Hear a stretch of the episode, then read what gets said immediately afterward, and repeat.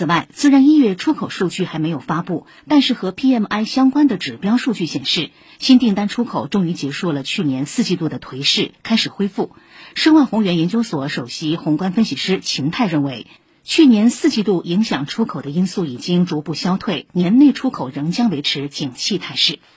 我们相信，中国二零二三年的整体出口情况会比二二年下半年表现要更好。我们国内的产业链从一个中长期的视角来看，它的厚度、啊上下游的延伸的完整性、长度，以及呢就是我们这个产业链啊，包括和物流啊相互之间的这种集聚关系，这个是其他主要的工业国，包括一些发达国家都很难替代的。